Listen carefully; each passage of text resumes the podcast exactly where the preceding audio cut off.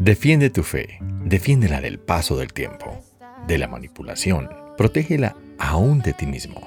Tu fe, esa confianza producto de una relación personal, esa convicción de lo que no ves, pero que crece con la palabra que escuchas. Tu fe merece ser defendida, protegida y especialmente cuando las circunstancias parecen contradecirla, cuando lo que vives parece negar lo que crees. Tú simplemente afírmate en tus convicciones y sigue adelante, porque los cambios que necesitas experimentar requieren altas dosis de este elemento esencial, tu fe. Tú apareciste para llenarme de colores, para darme de tus fuerzas y quitarme los dolores.